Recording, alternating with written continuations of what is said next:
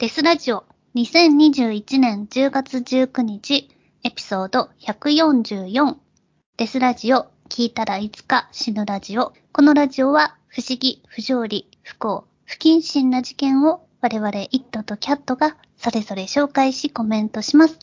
差別的であったり一方的な視点での意見がありますが気にしない人だけ聞いてください。最近ね、発展場行ったりとか、セクシャルな話題が多かったと思うんですけれども、今回もちょっと私がお話ししたいのは、そっち方面なんですね。おはい。佐藤さんは、あの、日本のポルノ王って誰だと思います？日本だとポルノっていうか AV ノ？王だよね。うん男だよね。そうあの、なんとかタカっていう人じゃないの？有名なの。なんとかタカ。あ、加藤隆。あ、加藤うん隆。そう、加あ、藤チョコボールとかいう人もいたっけ？チョコボール向井とかもいるけど、日本でナンバーワンの知名度を誇る AV 男優とか AV 王は、多分俺、加藤隆も確かにレジェンドなんだけど、村西徹さんだと思うんですよ。何し知らないとるって全裸監督の？そうそう、全裸監督のああ、見てないんだよね。いや、まあ、うんそっちは見てなくてもいいんだけど、村西徹っていうダイヤモンド映像だっけ？の社長兼男優兼監督うん。えの人がいるんですよ。ナイスでございますね、とか言ったり、そう、ちょっと変わった言動でえうん。人気を博した人なんですね。ええそれであのーその会社の専属女優として女優たちを同じマンションとかに住まわせて、一大帝国を築いたっていう。で、男優とか、そのアシスタントディレクターとかを鉄拳制裁で鍛え上げたっていう。うん。ちょっとあの、映画監督とかに近いコミュニティの考え方だったのかなって今は思うんですよ。うん。ラーナー・ウェルナー・ファスビンダーっていうドイツの監督がいて、その人もそんな同じような感じで、映画をすぐ撮るためには全員一緒にいなくちゃいけないって言って、あの、同じところに住むんだよね。男優も女優も、その制作の人たちも。そしたらすぐ映画作れるじゃん。うん。準備できるから。だからその人ってもうすごい多作で、めちゃめちゃ映画作ったりしてて。で、女女優とほぼ全員と寝て、今回の主役はお前とか言って、その抱いた女優とかをメインで出したりするっていう。うん。この公私混同した人っていう。で、わ村西徹さんもその AV 女優にいた一人の人と今は結婚してっていう感じなんですよ。ええそれでね、日本だとパッと浮かぶんだけど、じゃあアメリカのポルノ王って誰だと思います？ジョン・ホームズっていう人がいるんですよ。知らない？知らないか。うん。ジョン・ホームズってね、あの、映画化されてて、ポール・トーマス・アンダーソンのブギー・ナイツっていう映画で出てくるマーク・ウォルバーグがやってるダーク・ディグラーっていうポルノの男優役の人がいるんですね。うんマーク・ウォルバーグがそのダーク・ディグラーってやってるんだけど、それがもともとジョン・ホームズの面白い部分を引っ張ってきて作ったキャラクターなんですよ。だから、ブギーナイツ見ると、そのうん70年代から80年代のポルノビデオの流星と落ちぶれて、うん。ライズフォールが見れるんですよ。うん。この70年代後半から80年代に一番人気を博したポルノ男優がジョン・ホームズ。ジョン・シー・ホームズ。ジョンあるいは、あるいは主演したシリーズものの映画の役名であるジョニー・ワッドとして知られている。AKA ですね。え古今を通じて最も有名なポルノスターの一人で、1970年代から1980年代にかけて少なくとも1本の長編、数本の短編ゲイポルノを含めて、なんと2500本出てます。おお。すごいよね。ちょっとここまですごいですね。ええ2500本ものビデオに出演して、彼はポルノ界で最も巨大であると喧伝された、例外的に大きいペニスのため、ポルノ業界のみならず有名であった。ただし、うんその正確な寸法は明らかになっていない。要は男は話を盛るじゃないですか。でも映像残ってるんだったらわかるんじゃないの？いや、映像は残ってるんだけど、うん。あのー測ったことはない。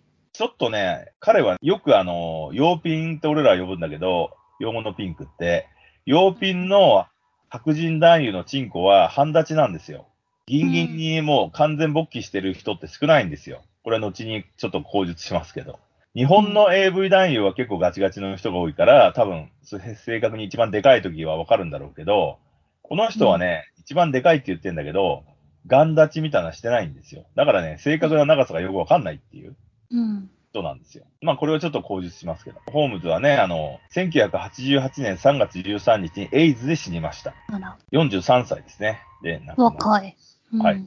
で、まあこの人がですね、まあちょっとホームズの話をいくつかしたいんですけど、ホームズは、ね、1989年に、なんとあの、ローリングストーン誌、音楽雑誌ですね、に長い記事が組まって、1998年に長編ドキュメンタリー映画が制作された。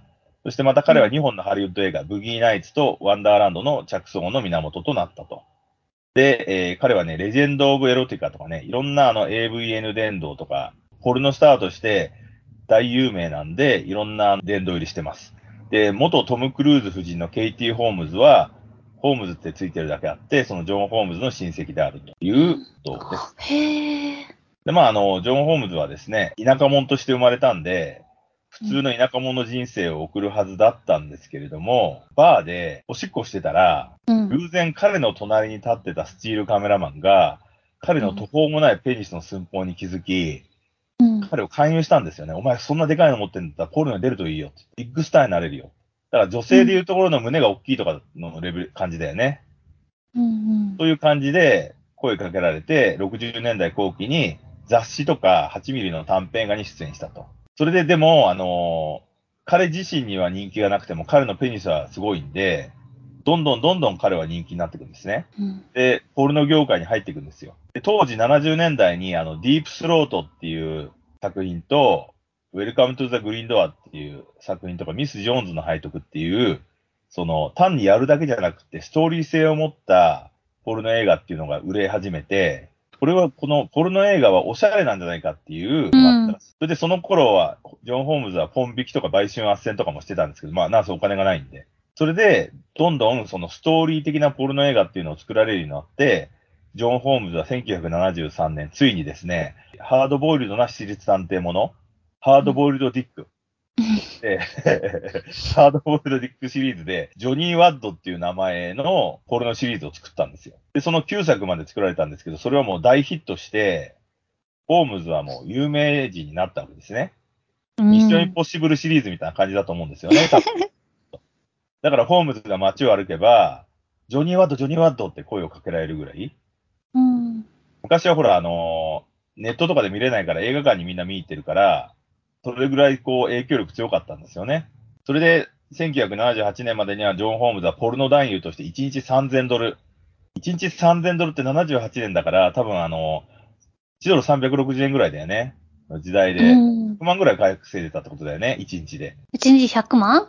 そう。360円だったら、そんぐらいいくでしょ ?1 ドル。うんうん。で、まあ、大金持ちじゃないですか。そしたら。はい。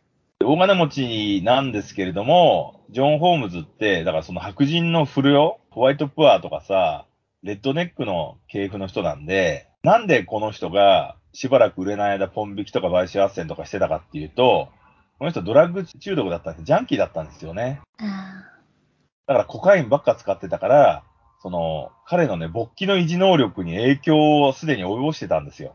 チンコが立たなくなっちゃってたんですね。うん、薬の乱用のすごさ。致命的。致命的。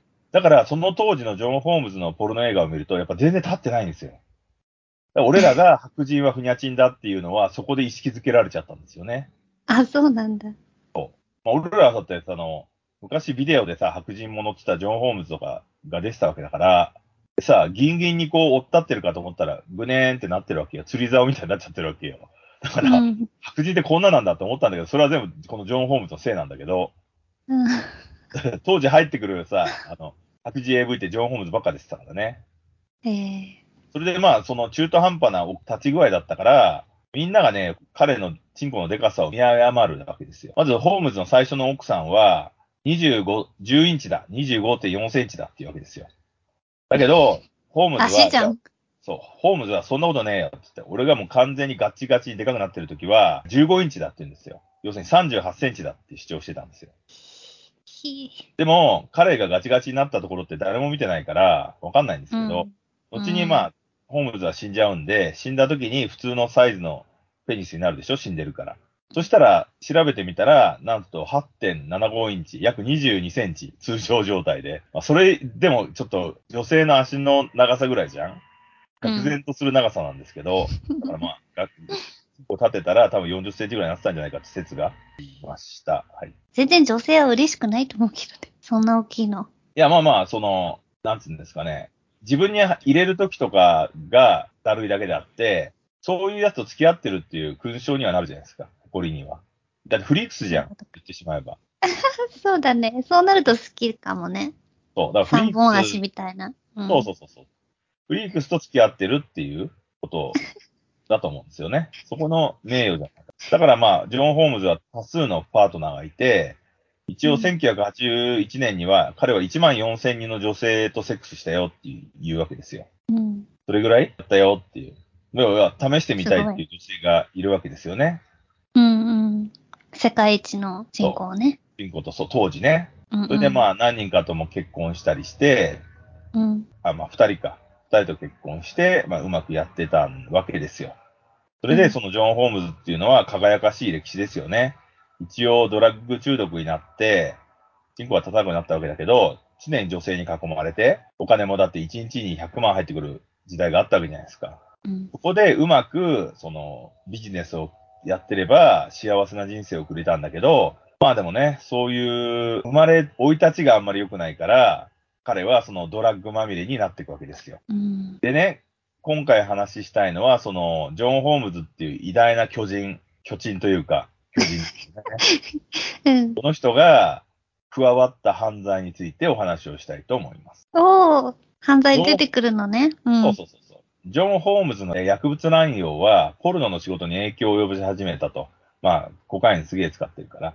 で、仕事の確保が困難になってきた。常に麻薬常用してるため。で、麻薬常用を続けるために彼は犯罪に手を染めていった。要はドラッグ高いじゃないですか。はい。だから、1日100万稼いだとしても、100万分の毎日ドラッグ買ってたら、常にゼロになっちゃうでしょ？うん。という話です。はい。それで、麻薬常用を続けるためにどうしたかっていうと、それはあの、ドラッグ系のギャングとつるみ始めて、ギャングの運び屋とかをやったらもらえるじゃないですか、現物を。そういうので、しのいでいくようになっちゃったんですね。ポルノ映画に出つつも常に金がなくてヒーヒー言ってるから、ギャングの運び屋をやり、男女双方に売春を行い、クレジットカード詐欺や些細な窃盗を犯し始めた。うん。だから、その、ドラッグが彼をのお金をすべて吸い取っていっちゃうわけですよ。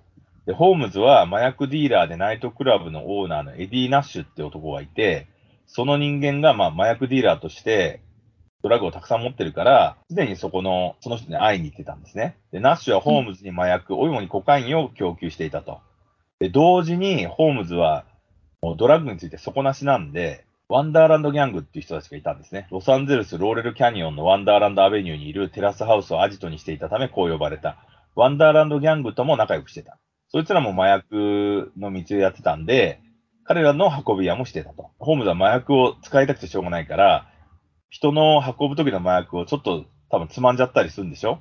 自分用に刺さってもらって。そんなことばっかしてたから、ホームズはギャングとトラブルになって、ぶん殴られたりしてたらしいんですよ。うん。でも、明らかにもう、あお前や、盗んでるだろっていうので、ぶっ殺すっていう話になったんで、その命と引き換えに、ホームズは、ワンダーランドギャングのリーダーに、その、お前のパトロンでナッシュっていうのがいるんだろうって言って、そのナッシュの家に、ドラッグとか金銀財宝があるから、それの場所を教えろっていうふうに言われたんですね。で、ジョン・ホームズはドラッグが欲しいのと命が欲しいから、ペラペラ全部喋っちゃって、1981年6月29日に、そのワンダーランドギャングっていうのが、ナッシュの家に、エディ・ナッシュの家に強盗に入るわけですよ。この辺ちょっと映画っぽい感じだけど、でもよくあるパターンじゃないですか。うん。拳銃を持って中に入ってって奪う。でも、そのエディ・ナッシュは強盗に会った時に、もう確実にジョン・ホームズが絡んでるってわかるじゃないですか、そんなの。うん。事前にワワンダーランドギャングとつるんでるのも知ってるし、自分のところに来てるのはそのホームズだけだから、それでホームズを連れてきて拷問をしたんですね。で、エディ・ナッシュはワンダーランドギャングに対する報復をするわけです。強盗事件にあった2日後、1981年7月1日の早朝、ギャングのメンバーのうちに4人の死体が隠れ家で発見された。この事件は現在ワンダーランド殺人事件っていう風に言われていて、ホームズはでもね、ここでうまく立ち回るんですよ。うまく逃げ切るんですね。うん。一応殺人の容疑で投獄されたんですけど、証拠不十分のため放免されたという。で、彼はなんとか逃げ切るんだけど、一応、ホームズはその起訴された時に、犠牲者の一人が発見されたベッドの板に、彼の指紋が残ってたらしいんですよ。それはね、彼が右手で相手をぶん殴った時に、左手でこう板を掴んで、ガンガン殴ったんじゃねえかっていうふうに言われて起訴されたんだけど、これはなんとか逃げ切るんですね。それはほら、その時に着いたかわかんないじゃん。しょっちゅう行ってたから、そこに、現場に。はい。だから普通に、以前に着いたやつだろうっていう風に言って、ごまかして、まあちょっと刑務所に入ったりもしたんだけど、すぐ出てきて、でホームズはその真実を語ることには、な、誰にも何の得にもならないよ。もしそういう風に話しちゃったら自分の愛する誰かを死に追いやることになるから、何も言えないって言って、何も話さなかったっていう事件があるんです。でもこれちょっと普通の事件っぽく今言ってるけど、うん。ワンダーランド事件ってちょっとすごくて、あの、拷問がすごいんですよ。うん。その4人っていうのは、普通に銃で殺されたわけじゃなくて、ひたすら殴り続けられて、殴り殺されたんですね。あーリンチ。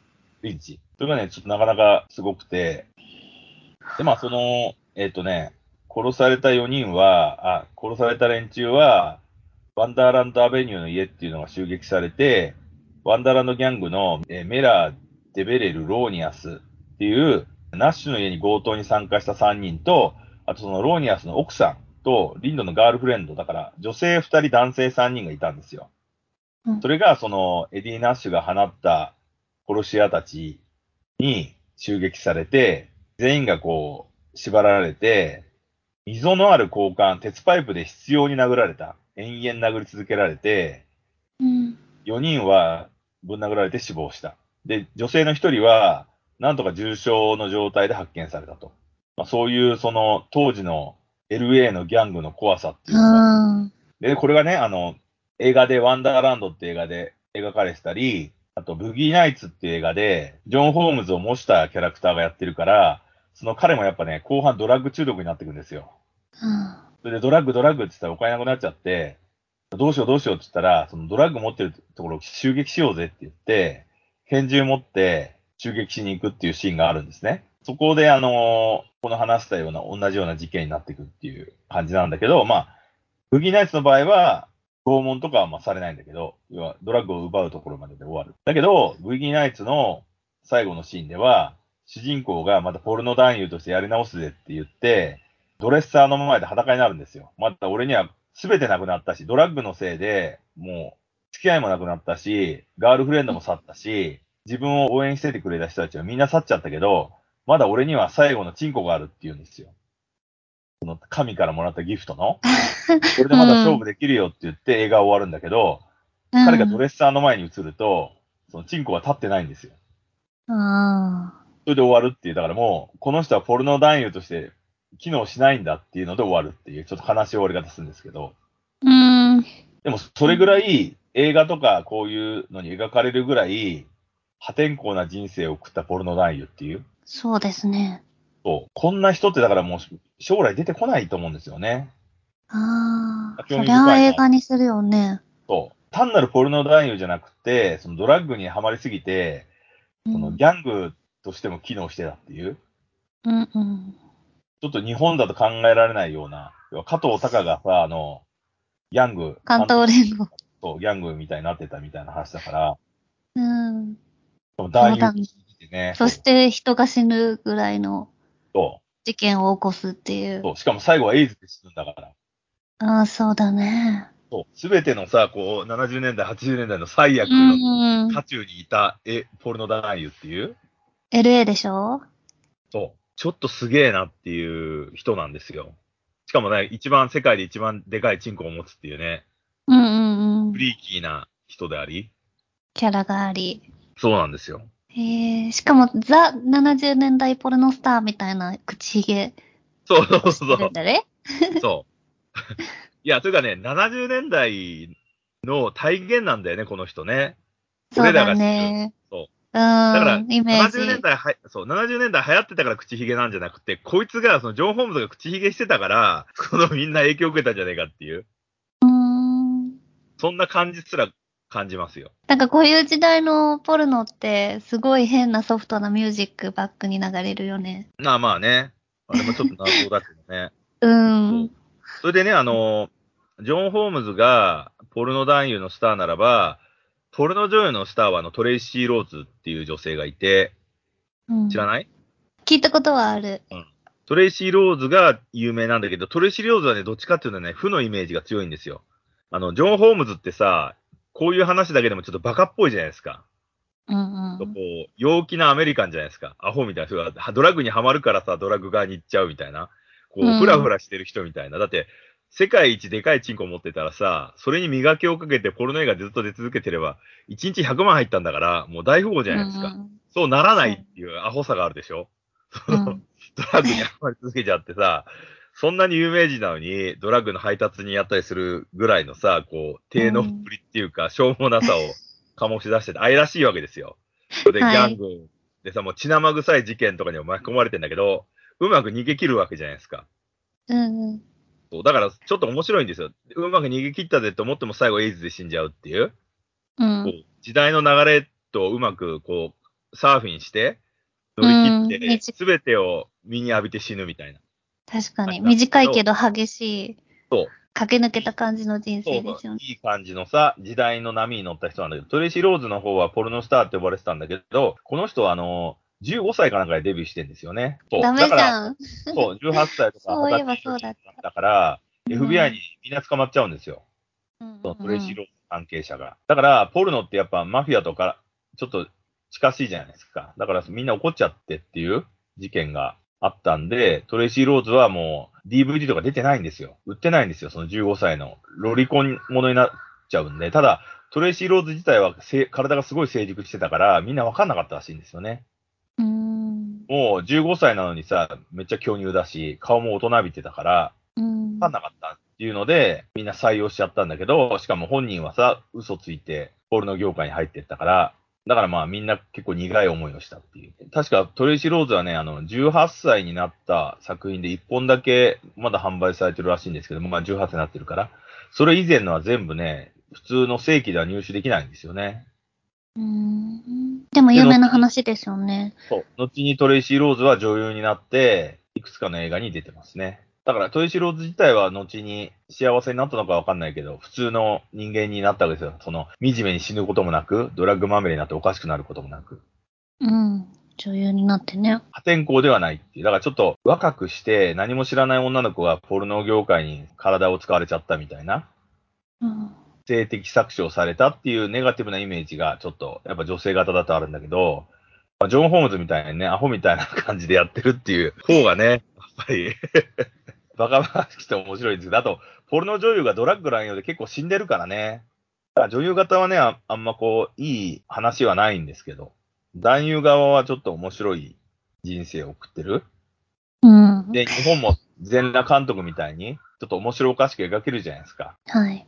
はい。だからちょっとね、ポルノ業界はこう、男優とかの面白さをもうちょっと光を当ててあげたらいいんじゃないかなっていうふうに思った次第です。今回の時間はこんな感じですかね。はい。じゃあ、ジョンに続けってことですね。いやー、でもど面白い。うだろうね。うん。ちょっとジョン・ホームズはね、めっちゃ面白人間だったんで、うん。まあ、要は巨大なチンコがあった頃からこそ、その、ホワイトトラッシュの人だから、のし上がれたんだよね。ギフトがあったから。うんだけ、ど、脳みそはそのホワイトトラッシュのままだったからなんだよね、きっとね。だからこんな変なことばっかしてたっていう。で、まあ、これ、面白がれるんだったら、ポール・トーマス・アンダーソンのブギー・ナイツって映画があるんで、それを見ていただけると、もっとね、その、尖った部分を抽出したキャラになってるから、めっちゃ面白いんですよ。愛らしくて、バカバカしくて、そう、アホでっていう。うん。自分はなりたくないけど、見てるには面白いってやつですね。そうですね。あと、その現場にいたかったなっていう気分にさせる教習感はありますね。自分はその、要は、ジョン・ホームズになりたくないけど、ジョン・ホームズの周りにいた人たちになりたいな。うん。常に面白がれるっていう。笑って。えでー、まあちょっと映画のブギーナイツの方はね、70年代は輝かしい時代で、80年代はあの映画がなくなってビデオの時代になっちゃうから、落ちぶれるんですよね、ポルノ業界って。そこを描いてますね。まあでも、すごく面白い映画なんで、興味があったら見ていただければ幸いですかね。はい。はいそんな感じで。はい。では、アップデートの情報は、ツイッター、インスタで発信しているので、デスラジオで検索してみてください。また、ノートにて、スペシャルゲストとの対談とテキストも公開しておりますので、合わせてご覧ください。また、ツイキャスも毎週金曜日11時から、イットさんのデスライブ生放送しています。そちらもご覧いただければ幸いです。英語版はデスラジオ英語のスペルで検索してください。それではまた。それではまた。